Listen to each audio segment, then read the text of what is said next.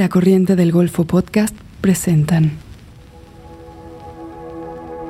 Encuentros, un podcast de Movie, la plataforma de cine seleccionado a mano. Cada día una nueva película, en cada episodio una nueva conversación.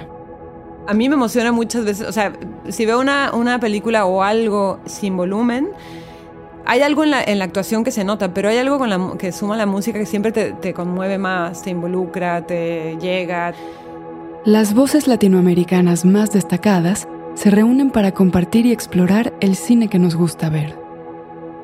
Me encanta el cine, el hecho cinematográfico, o sea, me gustan los planos pensados, me gustan los cuadros, soy muy sensible a, la, a todo lo que esté filmado con una intención, no sé cómo explicar, o sea, puedo ver unas manos que se mueven, no sé, cómo hay algo de la imagen que me cautiva mal. En este episodio se habla de la música en el cine como un catalizador de emociones y de diferentes métodos para abordar un personaje. Dolores Fonsi es una actriz argentina cuya filmografía se ha caracterizado por interpretar personajes con un amplio rango dramático, algunos de espíritu libre, completamente desenfadados, y otros inquietantes que sufren de una desazón permanente. Ha trabajado con importantes directores de su país como Damian Cifrón, Daniel Burman, Fabián Bielinski y Santiago Mitre, y también con otras figuras latinoamericanas como Claudia Llosa y Federico Beiroj. Ha sido nominada en distintas ocasiones a los premios Martín Fierro y a los Cóndor de Plata, y ha ganado estos mismos reconocimientos y otros en los festivales de Biarritz y Málaga por su personaje en La Patota, de Santiago Mitre, estrenada en la Semana de la Crítica de Cannes en 2015.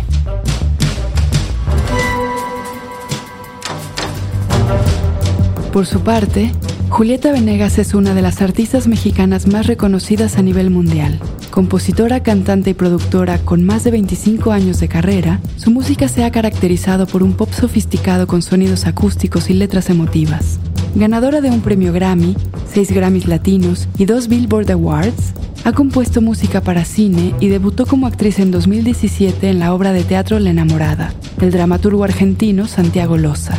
En los últimos años también ha sobresalido por su interés en la literatura y la crítica literaria. Dolores y Julieta hablan de sus más gratos recuerdos como espectadoras de cine y de dos formas distintas de enfrentarse a la palabra y a las emociones, la música y la actuación.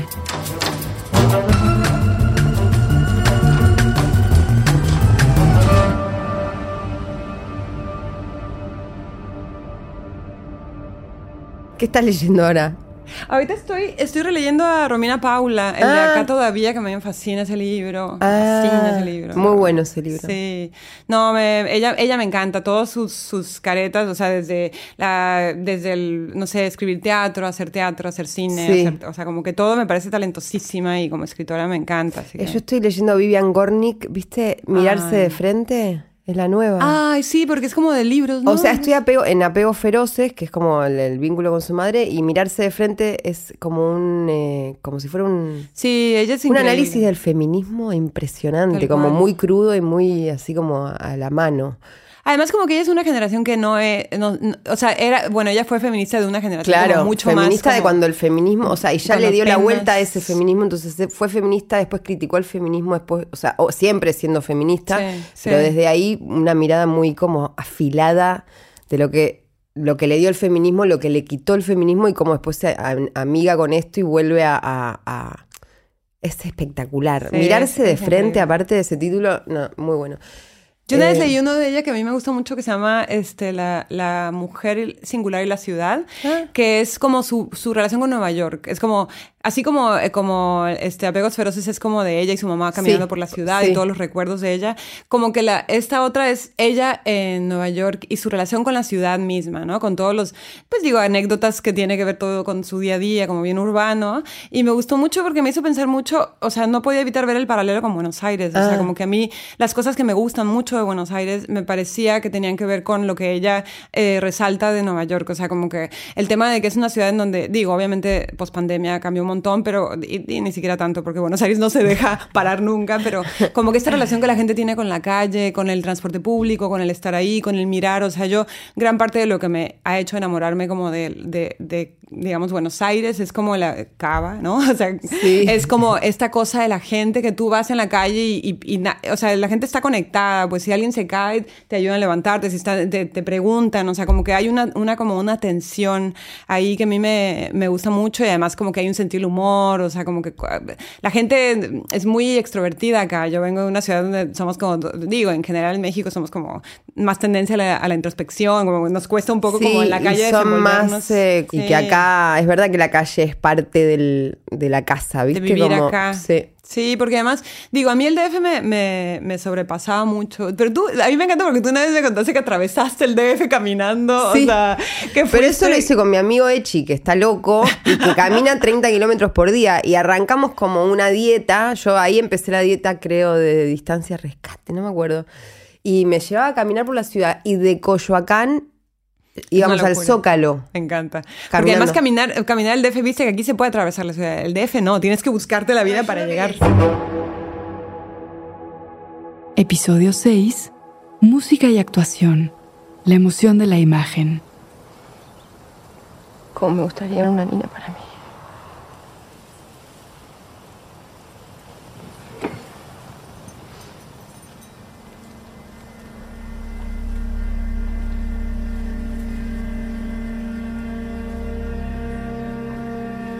¿Dónde está Nina, David?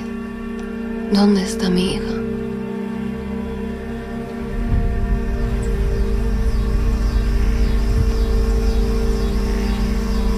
Amanda, necesito que te concentres. Acabamos de escuchar un fragmento de Distancia de Rescate, de Claudia Llosa. Es que vengo un poco enamorada porque te vi ayer en, en distancia Ay, Entonces vengo un poco enamorada, como de no puede ser más linda esa mujer. Todo es muy bello, o sea, toda la estética es bellísima, todos los personajes son bellísimos, o sea, como que es, hermosa. La ah, la viste ayer. A la vez que me. Sí, apenas la vi ayer porque. No sé, venía. Me da miedo. Igual sufrí, ¿eh? No, sí, no, es una película súper dura para. ¿La habías leído mamá, no? O sea, como que. Sufrí, la verdad. ¿La habías leído? La había leído y me encanta, pero también había sufrido y me da mucho miedo ver la peli por eso también. O sea, como que... Bastante bien, ¿no? La adaptación. Súper linda. Súper linda como resolvieron todo eso, eso que a mí me parecía imposible. o sea, el niño, la voz, todo eso me pareció increíble. Además, hermosa la voz del niño. Ay, no, no, no. Amanda, piensa. Ay, Dios, me da piel gallina. Sí, sí, sí. Eh, sí, fue increíble esa película. Muy lindo, muy lindo. ¿Esa la filmaste acá? O La filmamos en Chile. Ah, claro. En el sur de Chile, en, Pucón, en Puerto Vara. Yo no conocía. Es increíble el sur de Chile. sí, hermoso. Sí, he estado y es como puro paisaje así, es todo y como casas alemanas en el medio de la nada con colinas. Ah, eso, sí no Bueno, las casas de los personajes de afuera. Sí, las, casas son increíbles. Como cascos antiguos de madera perdidos en el medio de la nada, rarísimo. Yo no, no, sabía que era tan lindo. Sí, es hermoso, la verdad. Y fue increíble. Y fue muy largo el rodaje. Estuve como dos meses. Ah, órale. Fue como lo más parecido a un eh, deportista extremo. O sea, como en concentración. Siete días se, se, graba, se filmaba hasta sábados en Chile. Viste que en Argentina no, de lunes a viernes. ah, no sabía eso. México de lunes a sábado.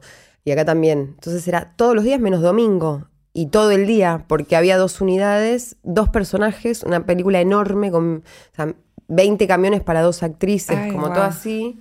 Entonces era, wow, y yo mantenía la dieta, entrenaba todos los días y estudiaba y era lo único que hacía. Estuve sin los nenes 50 días. ¡Ah!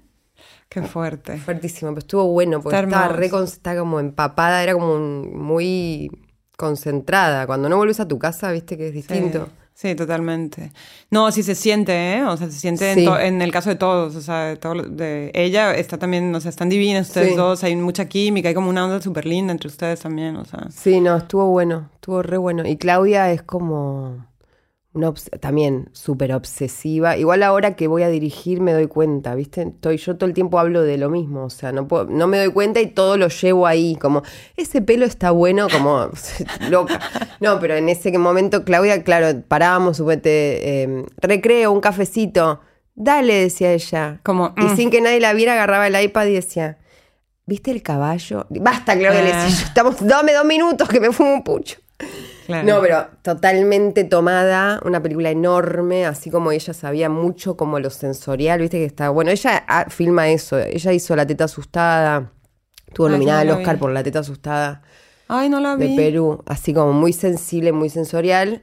Y en esta se redobla porque además tiene un contenido, un relato y una. No, la novela es re fuerte. Eh, no estuvo buenísimo, la verdad. Además es muy loco porque justamente la novela también me parece como sensorial, o sea, te deja con una sensación Sí. como de del presente todo el tiempo como esta tensión y me parece increíble cómo lo logra cómo logra transmitir esa tensión, como primero que el libro te la transmite.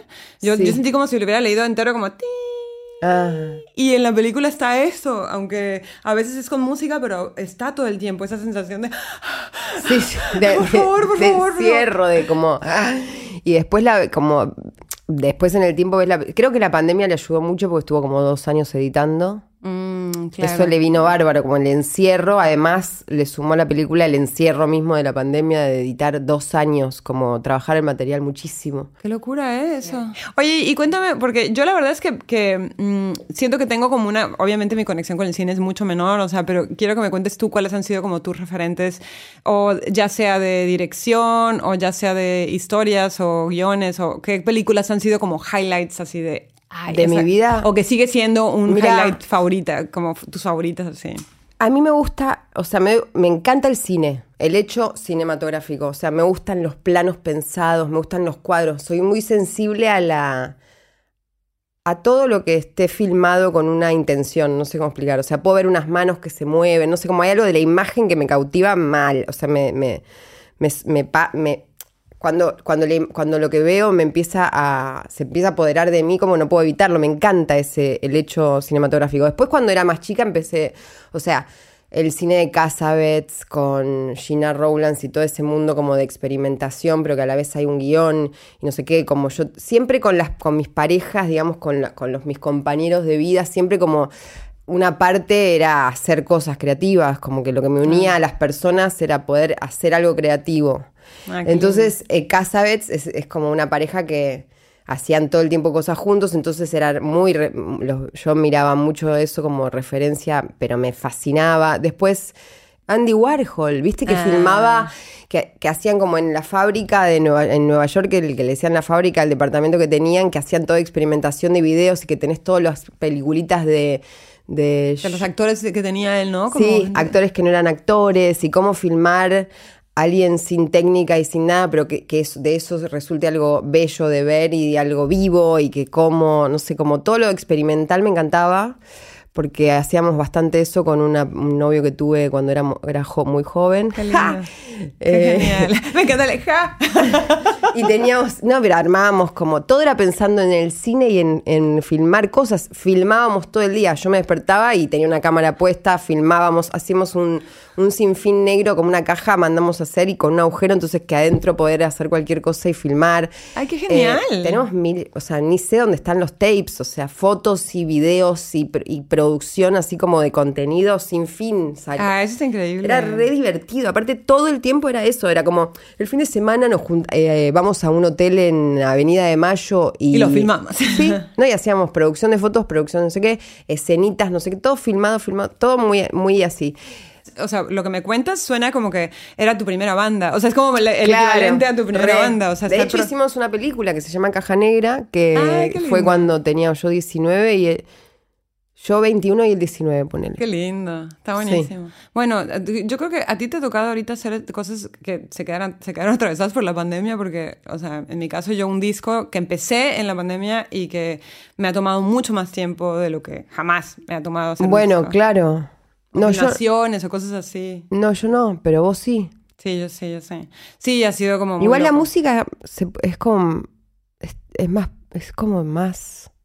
Para mí la música es el arte supremo, digamos. De fácil, de fácil no, comparado con no, el al revés. de- es como lo de mayor impacto, más directo. No hay nadie que tenga que hacer nada, solo ser un eh, instrumento musical y, y te traspasa y te llega. O sea, la actuación es mucho más artificiosa, hay que atravesar mil capas. Sí. La directora la edición, no sé qué, como que hay un montón de componentes que hacen que finalmente el producto, o sea, lo que veas, el contenido final. eh, Sí, eso sí. pero la música es tipo, estás ahí, pa, y te pones a cantar y ya todo el mundo está babeando. En un show en vivo, ¿no? Si es que todo anda, pero Bueno, sí en que... vivo. Yo sí que me parece... Yo admiro un montón a la gente que hace cine, la verdad. Me parece... Igual cuando actuaste te diste cuenta que es mucho mejor ser cantante y música que actriz. Sí, sufrí, Ah, sufrí. Sí, sufrí, sufrí, sufrí. No, después ya como que agarró onda y todo, pero como que en un momento sí sufrí. O sea, como que dije, ¿por qué me metí en esto? ¿qué, qué es esto? ¿Por qué dije que sí? Pero no, la pasé muy bien. O sea, fue una experiencia increíble, la verdad, actuar. O sea, digo, hacerlo una vez, ¿no? Claro, obvio, no volver a hacerlo nunca No más. sé si lo volvería a hacer porque es súper absorbente. Es como que te tienes que entregar a eso, ¿no? O sea, la actuación es como una entrega, entregarte. O sea, Es que- fuerte, sí, es fuerte porque tenés que tener una conciencia de vos misma y a la vez perderla, la conciencia sobre vos mismo. O sea, tenés una conciencia sobre vos mismo súper afilada, pero después tenés que soltarlo porque no se te puede ver moviendo los hilos de tu propia marioneta, digamos. Entonces es raro, pero a la vez ahora en el tiempo y comparando con, con la dirección o con lo que sea, la actuación es como, bueno, vas ahí de cuerpo, te pones ahí de cuerpo gentil y tenés que dar, tenés que ser generoso, tenés que poder dar algo en el momento, estar presente y no escatimar y que no te dé vergüenza, que no te sientas expuesto. Como hay un montón de barreras que quebrar, pero después pienso que dirigir es mucho peor. Como que al final, porque al final las películas, ¿qué pasa? Ves una película y ¿quién- ¿de quién te acuerdas? Del actor. Claro.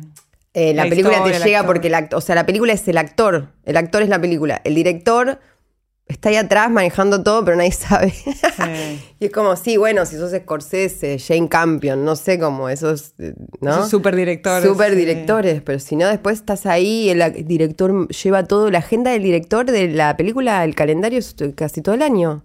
Me enter- no, no, no, parece que, o sea, ya sé, pero digo, en lo concreto te dicen, bueno, empezás en febrero y el calendario termina en octubre, de las actividades que tiene una película para dirigir. O sea que es claro que el director es, no sé, qué trabajo más raro. Sí, porque el proceso, de, el proceso de un disco me parece que entre que lo empiezo, que no sé qué, que lo haces, que lo sacas, que lo, el- los shows, todo eso, dura lo mismo que hacer una película. O sea, pero estoy hablando como de dos años en donde Ah. el disco ya lo terminaste, ya saliste de gira. O sea, de- estás, estoy como dedicándole a ese disco, pero diferentes actividades que tienen Claro. que. En cambio, el, el- el cine me parece como mucho más complejo en cuanto a la concentración de, El proyecto. Bueno, lo que vos haces es medio dirigir, o sea. Claro, pues sí, un poco. Es más dirigir porque es la, la mirada que contempla todos los campos que se unan. O sea, eso es la dirección, que es mucho más como... Tenés que saber mirar desde arriba, no sé cómo decirlo. Sí, medio Dios, jugar a ser un poco Dios. Sí, yo ahora que no tengo, o sea, yo ahora que soy mi disquera, porque ahora Ajá. como que sal- saco, saco, salgo con una distribuidora digital, de alguna manera ya no tengo ese, esa como entidad que era como la parte, este, alguien que venía y me decía, ay, este, no sé qué, ay, o sea, no discuto con nadie presupuesto, o sea, Claro. yo soy como la que decide Ah, bien. esa parte que la verdad me está gustando un montón, o sea, como que siento que... que mm, me, primero como que se volvió algo nuevo para mí después de un montón de años de Pero, por ejemplo, el presupuesto que antes te lo... Te lo, me lo daba la disquera, lo te lo yo. disquera, lo pones vos. Sí. Buenísimo, porque después todo es para vos. Sí. Está sí, buenísimo. cambia, cambia un montón. O sea, cambia un montón como todo y a, y a la vez como que digo, es muy loco eh, que digo, es, es, es como más fácil, obviamente. Yo por lo menos cuando saqué mi primer disco, allá en los tiempos antiguos, este saqué, o sea, era como muy difícil hacer un disco si no tenías una disquera detrás, porque ahora como que hay mucha gente que ya puedes trabajar, ya hay otras maneras de, de grabar que son mucho más accesibles, que digo, puedes trabajar en tu casa, puedes trabajar en digital, puedes grabar de otra manera, pero yo cuando grabé mi primer disco ni siquiera había todavía como mucha... ¿Sabes que me acordé? Que te fui a ver a la trastienda cuando viniste con el disco... Uh, el tercer disco, el Sí. sí. Sí. Y te fuimos a saludar atrás al camarín, ya te lo dije. Qué esto? loco. Creo que, Te no fuimos a saludar al camarín con mi socia Coca Novik, que Ah. habíamos escrito Soy tu fan, y te dijimos que queríamos el tema para la serie. La serie Ah. tardó y al final, chau, pasó todo, o sea, pasó y no. Y listo. Pero ahora estamos escribiendo la tercera temporada de Soy tu fan México y estás en un capítulo, ¿sabías? Ay, qué lindo. Creo que sí, sí lo había visto. Después, creo te que lo, había cue- visto, después sí. te lo cuento en el taxi. Intermedio. Movie, la plataforma de cine en línea que presenta una selección con curaduría. Películas increíbles, interesantes y hermosas de todo el mundo. Obras maestras del cine, retrospectivas de directores, programas especiales, estrenos exclusivos y selecciones de los principales festivales de cine del mundo. Siempre hay algo nuevo por descubrir. Para ver lo mejor del cine en streaming, visita movie.com diagonal encuentros y prueba movie gratis durante 30 días. Esto es mubi.com diagonal encuentros para obtener 30 días del mejor cine gratis.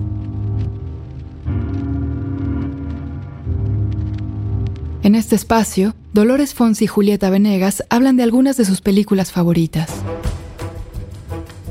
Tú sabes que cuando, cuando por ahí en los noventas, no voy a decir que cuánto edad tenía yo, pero No, trabajé en una nacida. trabajé en una tienda de discos, bueno, puedo decir el siglo XX. Sí, obvio. Este, trabajé en una tienda de discos em, cuando, bueno, estaba, vivía en Tijuana todavía y trabajaba en una tienda de discos del lado gringo, ¿no? Y ahí también tenían renta de videos. de- Ah. Y me eché todas las películas de Jane Campion me las vi en esa Ah. época. O sea, bueno, las que eran de esa época, ¿no? Sweetie, en Angel at My Table, que es de una escritora eh, de Nueva Zelanda que se llama este, Janet Frame. O sea, como que. Y siempre, si te, si te pones como a ver todas las películas de Jane Campion, tiene un lenguaje, bueno, y de piano, ¿no? Con Holly Hunter, bueno, me muero. Ouch. O sea, e- ese- esa película lloré. La única película en mi vida, porque además no lloro nunca en las Ah. películas, nunca lloro. O sea, Lloro de- siempre yo. Ay, me encanta. Lloro menos- todos los días, te diría. No sé cómo. Hoy Oye, lloré, por ejemplo. Hoy ya lloré. Está buenísimo, ¿no? Yo, yo lloro muy poco, de hecho tengo ¿En que llorar serio? más. Sí, me cuesta mucho trabajo llorar. Ay, yo lloro por cualquier Pero cosa. lo dejamos mejor para la conversación en el taxi. ¡Ah! Dale, dale, dale. Eso va para el taxi. No, pero la única vez que he llorado en una Wow. película es en eh, cuando Holly Hunter dejan su piano tirado en la arena. Ah, claro, porque te interpelaba el piano también. Era como. el piano ahí ah, el abandonado. instrumento. ¿Cómo lo iba a subir a cualquier lugar? Llorá, lloré. O sea, me pareció como impresionante. Y esa, además, como que ella tiene esto de, de, bueno, lo, lo- lo exuberante, ¿no? De, de su, de su dirección. Ay, o no, sea, no, no, esto es- del poder del perro, que es como. Es una postal. no puedes creer la belleza Es y además increíble. la actuación. No, increíble, o sea, me encanta. La- Cada personaje súper La admiro como- muchísimo. Sí. Después me. Tipo. La música No, de no. Lee Greenwood, que a mí esa, ella también siempre ha tenido una cosa con la música muy fuerte. O sea, en Angel at My Table, que era como una música hermosa, rara, no era ni clásico, no, No el caso es que, la, pero- que, la- que- que la- ella la música lo une mucho con la emoción de la imagen, ¿no? O sea, el bueno, del perro. eh, Tarantino que, que busca primero la banda sonora, primero escucha música, escucha Ah, música, arma una lista de música y en función de eso escribe un guion.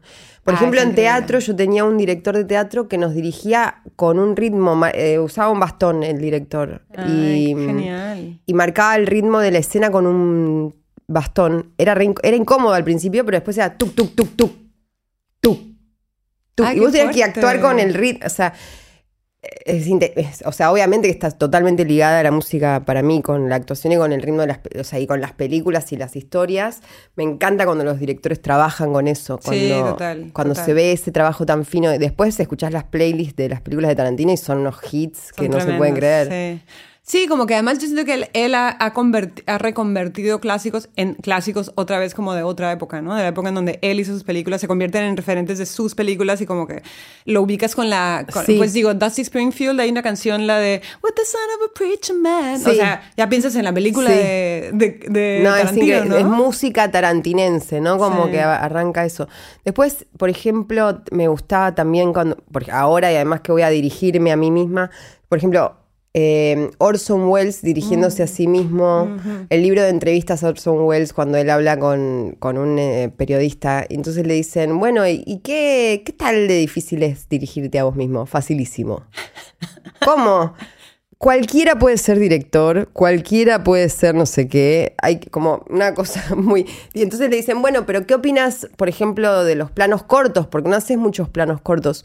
Eh, cuando el actor no alcanza el nivel, hay que hacer un plano, hay que recurrir al plano corto. Dice, Nada, qué genial. increíble. Y. Me nada, enloquece Orson Welles. O sea, en un momento, mi- o sea, creo que Ciudadano Kane se convirtió como en mi película más vista y más número uno. me de todas encanta. las Y. Otelo a mí me encantó, porque Ay, es toda sí, ahí. súper dark ahí. loca. El proceso, el proceso también me encantó, que era como esta, la historia de Kafka nunca mejor contada. No. Y él como actor me parecía guapísimo. Guapísimo. Él, actúa en, en- en una, en una versión de Jane Eyre, este, de Charlotte Brontë, una película, Ah. y es el mejor señor Rochester del mundo. O sea, es Es- como yo me lo habría sí. imaginado, te lo juro. Es como, no puede ser tan raro. O sea, Es hermoso. perfecto. Él es tremendo, Me tremendo. la encanta. Y tiene una seguridad en sí mismo, así, dice todo así como, ¿cómo es dirigirte a vos mismo? Facilísimo. Y lo dice con tanta como, eh, no sé, tranquilidad que sí, bueno, debe ser fácil. Esa voz, esa voz que tenía además, como que... Hay, eh, hay una película dando vueltas con el Gary Oldman, eh, que seguro, no, capaz la viste, la de Mankiewicz, que es como la de el personaje que escribió el guion con, con Wells, bueno, el guion de Ciudadano Kane, que a mí me encantó Ah. esa película de la película, o sea, porque además amo Ciudad- Ciudadano Kane, amo a Gary Oldman, como que todo, o sea, el hecho de que contaran la historia del guionista Ah. de esa película es genial, o sea, genial, porque además está en blanco y negro, o sea, como que esa o- es, además eso, ¿no? Como la, el- la, la peli de la peli de la peli de la Amo peli. eso Es también. Genial, como la Eso me meta, no sé encanta. qué, meta, meta, meta, eh, peli de... Todo. ¿Viste Licorice Pizza? No la he visto. ¿Dónde, Ah. dónde la está viendo la gente? Porque dicen que la vieron. ¿Está en el cine? Está en el cine. Voy a ir ya, porque Está Paul en el cine. Y es ayer se de- estrenó la de Almodóvar también acá. Ah, entonces te- ya me voy a ir a... Licorice Pizza y está la de Guillermo del Toro, pero que no la vi. Me está faltando mucho ir al cine, o sea, la Me experiencia de sentarme en el cine. la verdad. O sea, como Me que tengo gusta. muchas ganas, sé mucho que no voy, definitivamente desde antes de la pandemia. Porque además, ah, wow. Sí, yo por mucho tiempo no fui al cine. O sea, yo como que en un momento cuando nació Simone, que ya tiene 11 años, bueno, ya sabes, pero bueno, igual lo digo, este... Como que un poco escogí entre cine, o sea, mis formas de entretenimiento se redujeron mucho Ajá. y como que escogí literatura. Era como, o me dedico a leer, o- y- y- pero no fue algo como una decisión, fue algo que se dio así. Claro, a mí me Como pasa que si me quedo en mi casa no puedo leer. O sea, me tengo que Claro, ir, entonces voy al cine. que. Claro. No, es O que sea, con es los que niños, cine- ¿no? Digo, como que- No, Licorice Pizza la tengo que ver ya porque además la, la, la protagonista es este de un grupo, es cantante. Y la familia de ella en la película es la familia de verdad. Ay, me muero. Eso es divino. Y el hijo es, él es el hijo de Philip Sigmund Hoffman, que murió. Ah, es no el hijo y tenía 16 cuando filmó. Ay, qué, qué fuerte. Qué loco. Increíble, es, la rompe. Es un Ay, la actorazo. voy a ver ya, porque además a mí Paul Thomas Anderson creo que es de mis... De mis Me o sea, encanta. Magnolia es como de las películas también, ahí está en su top como... No, no, me así encanta de-. También lo que decimos, ¿no? De la música, con la historia. la- Amy. Mann, ¿cómo era? Amy, Amy Mann. Amy Mann. Sí, tal cual. Muy bueno. No, es que, eh, y de hecho, este, ¿qué otra de él? Como, bueno, yo a él como que lo, lo- siempre ha sido como alguien que me, que me genera como un, porque es muy intenso, ¿no? O sea, es como intenso. Es muy intenso y, y igual entras en los mundos, ¿viste? A mí me gusta eso del cine, cuando entras en unos universos que te subyugan, como que te, que te alejan de... Sí, es que Eh, sí, eso es lo que tiene el cine realmente, sí. como que sales como eh, eh, algo te hizo, algo te pasó Sí. y aunque, aunque después se vaya acomodando lo que sea, siempre esa primera sensación que es sensorial, que es como una sensación que se te fue la respiración, que te quedaste emocionada, que te quedaste de buen humor, te quedaste súper sacado de Sí. onda. O sea, yo recuerdo haber ido con unos amigos a ver este una película de Lars von Trier, la de Breaking the Waves, ¿te acuerdas? La de... Sí. Bueno, esa... Esa me acuerdo haber salido del cine y un amigo perdió el control completamente, no, no podía parar de llorar. O sea, era como todo el mundo consolado, o sea, éramos como cinco o seis personas y estábamos alrededor de él tratando de bajarlo otra vez porque él, él estaba completamente llorando sin control. O sea, era como una cosa de... Bueno, esa película inspira, inspiracional total para miles de... Bueno, para un personaje que yo hice, esa película Es recontra. que esa actriz también, Emily Sí. Watson. Emily Watson, que Eh, después tremendo. hizo poco, ¿no? Pues esa, esa que hizo de Paul Thomas Anderson con el Adam Sandler, la de Punch Drunk Love. Buenísima. Ay, ah, no, es que... Es que a mí él me- como que se me hace como... cuando- eh, además es como el pop, ¿no? O sea, pero es como pop ah, súper intenso también. No, también justo ayer hablaba con el director de fotografía de mi película y me contaba que Paul Thomas, eh, claro, Paul. un año y medio antes de rodar, ya salía con, el, con los actores, con la que es la parejita, a hacer escenas para, para generar la química y provocar eso. Entonces el trabajo del cine finalmente es dinero, porque es tiempo, porque cuanto más tiempo tengas, más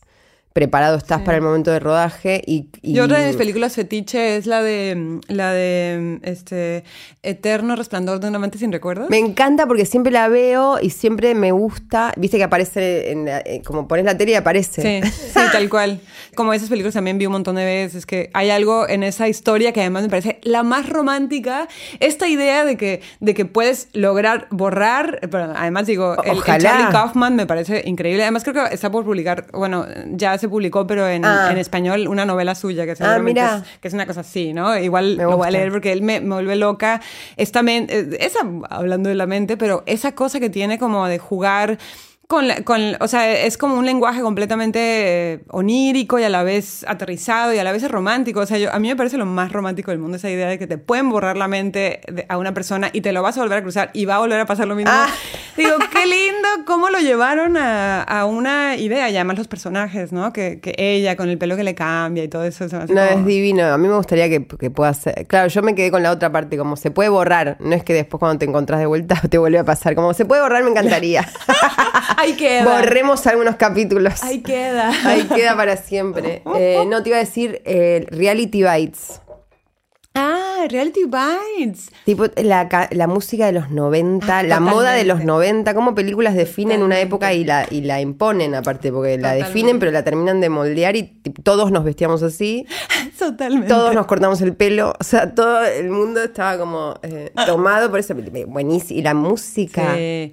Siempre como que los buenos soundtracks se quedan. O sea, Sí. también el de Baz Luhrmann de Romeo y Julieta, Buah, ese soundtrack era como. buenísima. Bueno, esa que se filmó en. México. Sí, que se filmó. Ahí ves, el, el- ves La, catedral, ahí se filmó la película de no sé qué. Ah, Sí, sí, sí, sí, totalmente, porque además es como, y sí, esas películas que como que, ah, yo, yo tuve una época muy, como, los soundtracks eran lo que más me gustaba de Sí, las sí, películas. sí. Muy bueno. Es espectacular. Eso es espectacular. Bueno, por algo la, la música es tan conductora de, de todo. Sí, totalmente. Sí, no, a mí me... A ver, como la, la... Ahorita, hace rato que decías lo de Wong Kar Wai, la película esta de... de ¿Cuál era la...? Happy la. No, la otra, Love, In the Mood for Love. Ah, sí. Eh, este, que, que también tiene esa canción, Ah. que es la misma canción y que, y que igual terrible. te vuelve, a mí me vuelve a emocionar, me vuelve a emocionar. Segunda parte. Yo las primeras películas que hice las preparaba con música. Hacía una canción por, depende de la escena, obviamente, qué canción era de la escena. Eh, también qué artista de la película, o sea, suponete, hacía una La Patota, y bueno, mi ar- el artista que me acompañó, Neil Young, bueno, qué disco Ah. Love and Hate, viste, Love and Hate Songs. Ay, qué lindo. Entonces, con ese disco, cada vez que, como era el disco de la película, ese era el único disco que escuchaba durante las escenas cuando necesitaba concentrarme, todo el mundo trabajando al costado. y Qué te tenías que- bueno.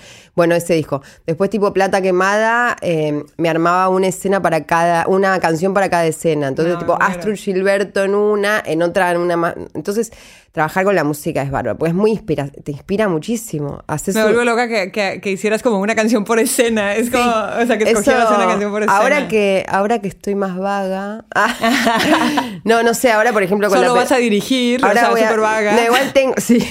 No, ahora tengo pensado la- la- el soundtrack porque pero porque es una madre y un hijo, o sea, Ajá. la madre soy, soy yo, que lo tuve a los 15, y la música de los, no- de los 90, o sea, la música de cuando ella era joven y la Ah. música de él. Entonces la mía es tipo, sí, Blondie, Bowie, Velvet Underground, como carísimo. Vamos a ver sea, aprueba. sí, no, sí, sí, porque además eso, ¿no? Es, otra difícil. de las cosas del cine es qué canciones quieres meter. No, y aparte depende de las canciones, podés pedir más días de estadio no. Ah, Sí, o sea, total. como todo se regula, qué Sí. vas a filmar, cómo, depende como, bueno, el, el dinero y el tiempo. Por eso decía Paul Thomas que cómo se puede, cómo todavía sigue jugando a cuando uno era adolescente, que agarras la cámara y te vas a filmar en la plaza con los dos actores, tipo seis meses. Sí, pues sí. Y ayer te vi eh, también en la cama y vi esto que hacías, que hacías re- texto y canción. Ah, sí, sí, sí. Eso lo hice, lo hice, lo hice aquí porque me invitaron aquí en, en Buenos Aires para el Centro Cultural San Martín, que estaban Ah. em- empezando como una temporada de, creo que de clases y eso. Y después me invitaron a hacerlo en Barcelona, un festival súper Ah. lindo, que ya desapareció. Sí, fui, que ya desapareció por desgracia el festival, que era además literatura y música. Yo creo que no he visto ningún festival que sea igual a ese, que era como básicamente músicos que tenían que ver con la literatura. Ah, o, guau. este, escritores que les gustaba, que estaban cercanos a la música. Entonces estaba el de, el, el ¿cómo se llama? El de, el de Trainspotting, el, el escritor. el- ah, bueno, él. O sea, como que había gente que tenía cosas en común con la música, ya sea músicos que hicieron escritores. Ajá. Y de hecho, uno de los que... eh, los dos, me parece que, lo- que los que hicieron el festival habían sido músicos y son escritores. Entonces, como que Ah. había... Está lindo, era como una linda... A mí esa combinación me parece la, así ideal. Lo máximo. Sí, lo máximo, lo máximo, total. Yo me acuerdo mucho cuando te fui a ver en teatro, que hablábamos como el tema de la entrega, ¿no? Como la... Te fui a ver con- en la obra que estabas con Ceci. Ah, Roth. sí. O sea, como que había una cosa de estar ahí, ¿no? Como el presente eh, eterno. O sea, como que no hay... Me da una fobia. Está- claro. Me da un pavor el teatro, te juro. Me da un eh, claustrofobia. Me muero. De tener que quedarte ahí No. y no poder. Llego al día y hago toda la rutina. Bueno, ya ahora me vas a contar la tuya, pero llega, llegas ahí, haces la rutina, te tomas un cafecito, no sé qué, te vas preparando, te maquillas, está. Haces la función, que es estar ahí al 100, y después cuando termina. O sea, el hecho teatral me da muchísima claustrofobia. Nada que ver con el cine. El cine me parece aire y vas cada día, haces una cosa distinta y, y es como es una cosa más social, de relacionarte. Todos son iguales. Vos te llevas bien con el técnico, con el sonista, con no sé qué, con todos. Claro. Y estamos todos tirando para el mismo lado. Acá estás solo con tus compañeros de escena, pero sola ahí, teniendo que estar eh, como conectada con la situación y con la escena que se repite cada día la misma y que no te puedes mover de la ciudad, y que no sé qué, como que hay, y que a tal hora, ¿cómo sé que mañana a esta hora voy a estar eh, en Con condiciones ganas. para venir a un, al mismo lugar todos los días hasta no sé cuándo? O sea, eso me... El teatro me, me, me agarra como desesperación. No sé. Sí, pero a mí me pasó también que en un, en, en un momento, la en primer momento cuando me lo plantearon, dije, qué lindo no tener que viajar Ah, para poder sí. hacer esto, está buenísimo, me encanta. Y después, cuando me perdí a Marisa Monte, Ah. a Caetano Veloso, cuando me empecé a perder conciertos porque estaba ahí, Claro. empecé a odiar la experiencia Sí, un obvio, poquito porque te- estás como muy atado Eso ahí, te como digo. atada, te- ¿no? te- Como- no, no te queda otra. Y si la obra, si en la obra la pasás bien, es un momento que pasa rápido y que a la vez es verdad que como trabajo decís, bueno, me voy de mi casa a las 6 de la tarde, vuelvo a las 10 de la noche, no, son cuatro horas del día, no, está bueno, o sea, en cuestiones de tiempo, lo que das y lo que te da y cómo, y lo que te demanda, no es tanto, pero el hecho de estar, tener que estar como en el mismo lugar todos los días, es un... Sí, yo, yo en cierta manera la, la experiencia total, porque me vivo en subte, que me encantaba además, me encanta como toda esa zona de la ciudad, o sea, el Teatro Picadero, me encanta como Sí, corrientes, como divino. todo eso, irme en subte, no sé qué, salir, regresar en subte, eso a mí me hacía como muy feliz, como Sí. todo eso. Pero sí, en efecto, sí, sí empecé a sentir un poco como, wow, realmente es como una Y entrega. aparte vos estabas sola en escena. Es una locura, sí, la verdad que era una locura. Sola y actuabas y cantabas. Sí, sola. Pero gracias a que. Además fue muy loco porque, porque cuando empezamos con todo el proyecto, yo, yo realmente como que me acerqué al proyecto desde el texto. Me gustó mucho el texto.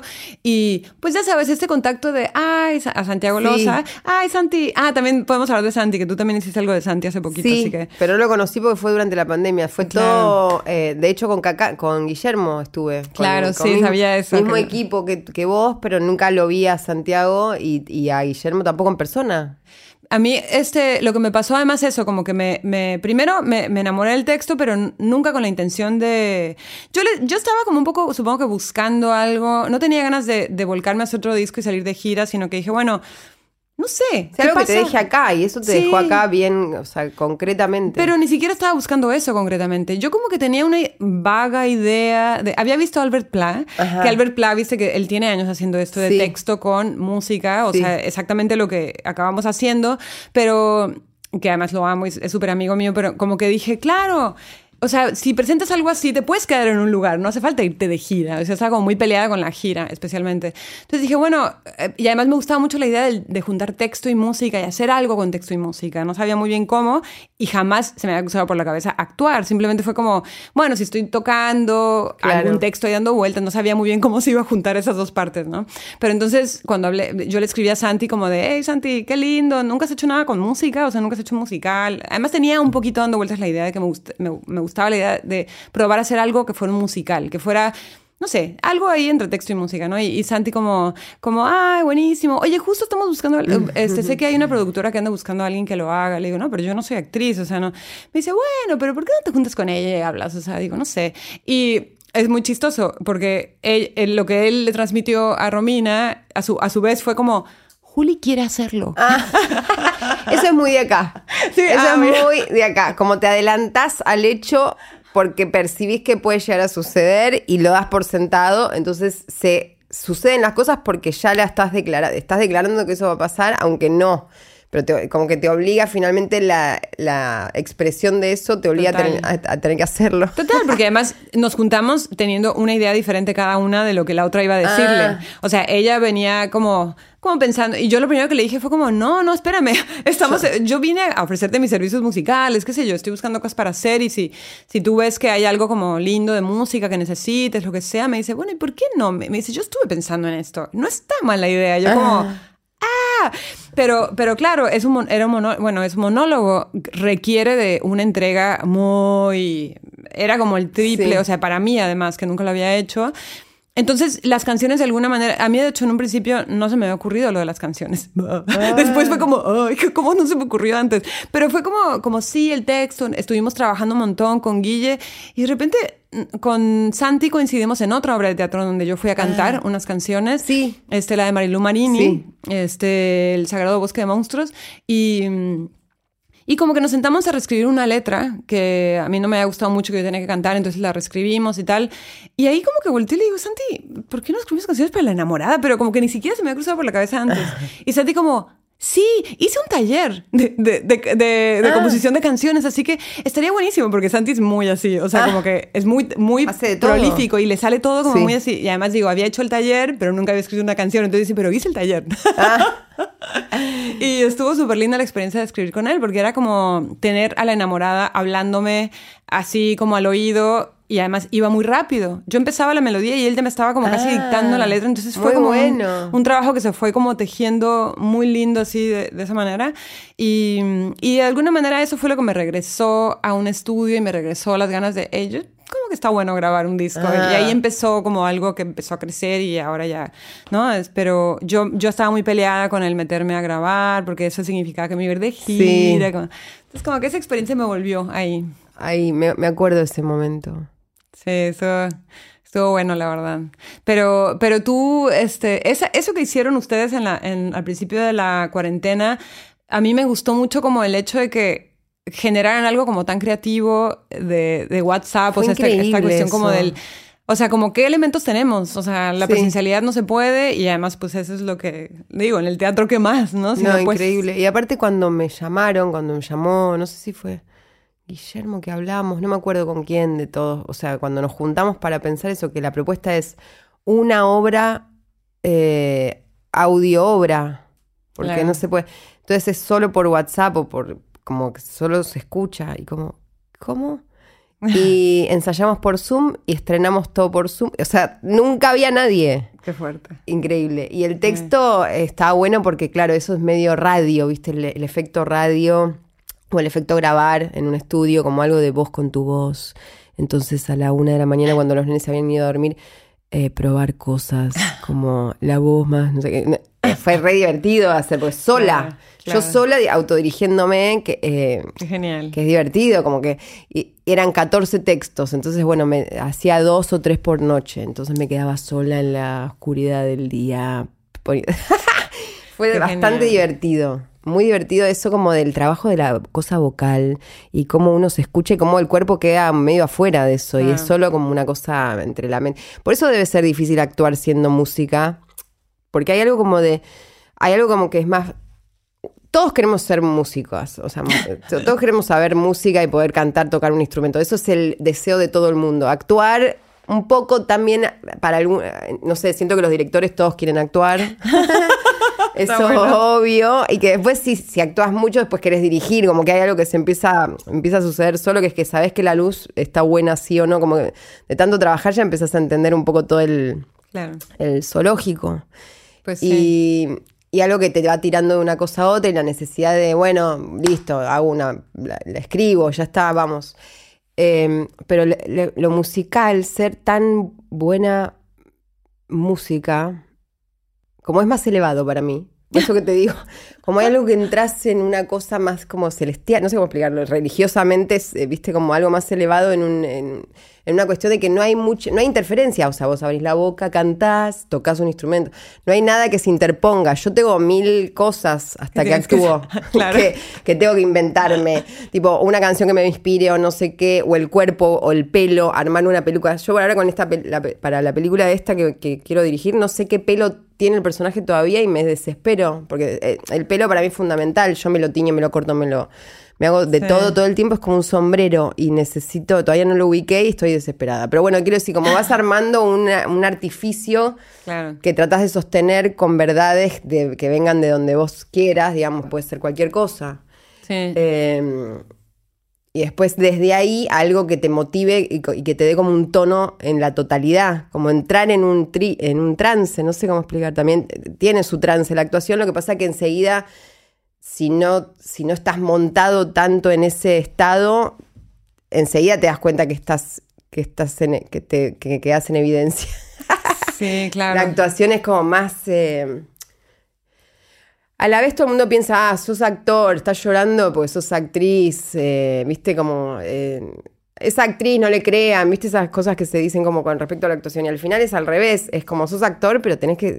como lo único que tenés que hacer es estar ahí, es re difícil. Sí, no, no, además de que yo creo que, que hay algo, pues digo, como dices, eh, la interpretación de una canción es lo que es, o sea, la tocas de una manera, la actuación le puedes da- hacer de No, y ir 50 vestida con un pantalón distintas. negro y unas zapatillas y tocar una, eh, no sé, de- cantás un tema, ¿entendés? Como no tiene nada que ver lo que, el el envase con lo que sale adentro. No, porque además, o sea, yo, yo sí creo que, que mm, hay algo como en el tema de que la interpretación de un, perso- de un personaje puede ser de mil maneras diferentes. Me parece mucho más complejo meterte en la cabeza de alguien Claro. y tratar de, desde ahí, salir con algo auténtico, eh, que, que de, de las cosas que requiere de que alguien te va a ver y realmente pensar que eres esa persona. O sea, lo que se pide Sí. de una actriz es mucho más, me parece mucho más complejo que lo que se puede pedir de alguien que es afina, o sea, lo Claro. básico. Cantara bien, abrí la boca. Baja esa guitarra que tienes la, la cuerda Claro, rota, no sé, cosas mucho más concretas, pero la actuación me, me, me parece que es otro nivel de cre- credibilidad que implica, ¿no? O sea, es mucho más, uf, mucho más heavy. Además es tu cuerpo, es tu, tu, tu estado, como dices, tu pelo, tu, Sí. o sea, eres tú y a la vez no eres tú. Entonces es muy fuerte como el, como a mí me, me resulta que sí es algo mucho más complejo, o sea, como, eh, no sé, yo, yo la verdad no creo que lo vuelva a hacer. No lo- o intentar.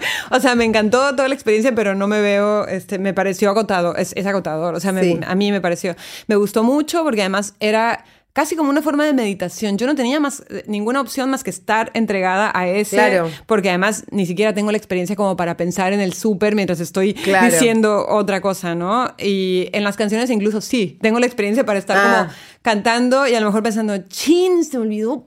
No sé Ah. hacer esto. en cambio, en la actuación no había posibilidad Claro. de otra cosa más que ahí, porque entonces dije, si te quedas en blanco acá, ¿qué haces? O sea, No. me desmayo. no sé, sería Sí. una opción. Dramática buena, una salida Sí, buena. sí. Sí, son lenguajes diferentes que para mí como que tienen diferentes niveles de complejidad, supongo. O sea, como que... Sí. Em, Porque también puede pasar que ves a alguien cantando y no le creas. O sea, también puede. Y no, y no tiene que ver solo con la afinación. No, es verdad, ¿no? es verdad, es verdad. Tiene que ver con otra cosa. O sea, tiene que ver con, con eso, con la interpretación, con, por- que, con que a lo mejor dices.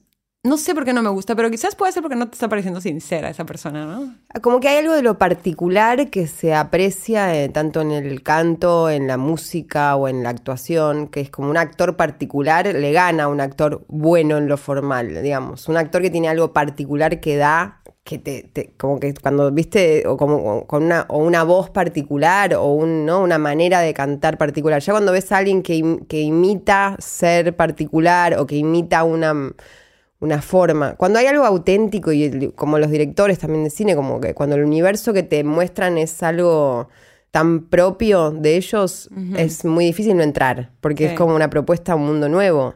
Tal cual. Eh, y con la música medio pasa lo mismo. Las voces, las maneras de cantar, como que los clichés de los cantantes también se notan, los actores también igual. Pero total. bueno, Juli, Sí, no, la verdad que estuvo muy divertido. Me encantó. estuvo divertido y es genial porque nosotras estamos, compartimos bastante la vida Sí. acá. O sea, y Bastante. espero que este año compartamos más, porque el año pasado fue un coro. Sí, sí, sí, totalmente. Pero bueno, ya vamos al teatro juntas, hacemos cosas Sí. para que la gente sepa. Que sepan que somos amigas. Somos pues. amigas, sí. Cuando Ricardo dijo, dije Julieta. acá en Ay, me encanta, no, pues me encantó, Sí. la verdad que Sí. buenísimo. Así que bueno, nada, pues ahí vamos al cine. Dale, dale. Órale. Bueno, gracias por todo, gracias a Movie. Bueno, gracias, bye. Encuentros. Un podcast de Movie, la plataforma de cine seleccionado a mano. Cada día una nueva película, En cada episodio una nueva conversación.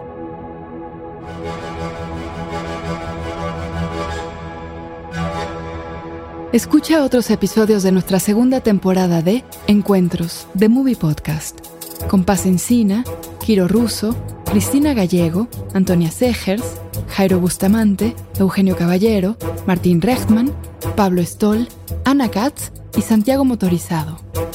Esto fue Encuentros, de Movie Podcast, con la participación de Dolores Fonsi y Julieta Venegas. Idea, F.K. Karel, Sandra Gómez, John Barrenechea y Ricardo Giraldo. Producción y supervisión, Ricardo Giraldo. Productores ejecutivos, F.K. Karel, Sandra Gómez, John Barrenechea, Diego Luna, Gael García Bernal y Paula Amor. Sonido, Javier Umpierres. Música original, Andrés Solís. Investigación, guion y transcripciones, Andrés Suárez. Coordinación de producción, guion y transcripciones, Fernando Peña. Grabación de Dolores Fonsi y Julieta Venegas en Argentina, Luciano Villacé en Estudio Humano. Voz, Elvira Liceaga. Gracias a Eduardo Roca, Carla Hernández, Marisa Arias y Javier Breyer. La Corriente del Golfo Podcast y Movie, todos los derechos reservados, 2022.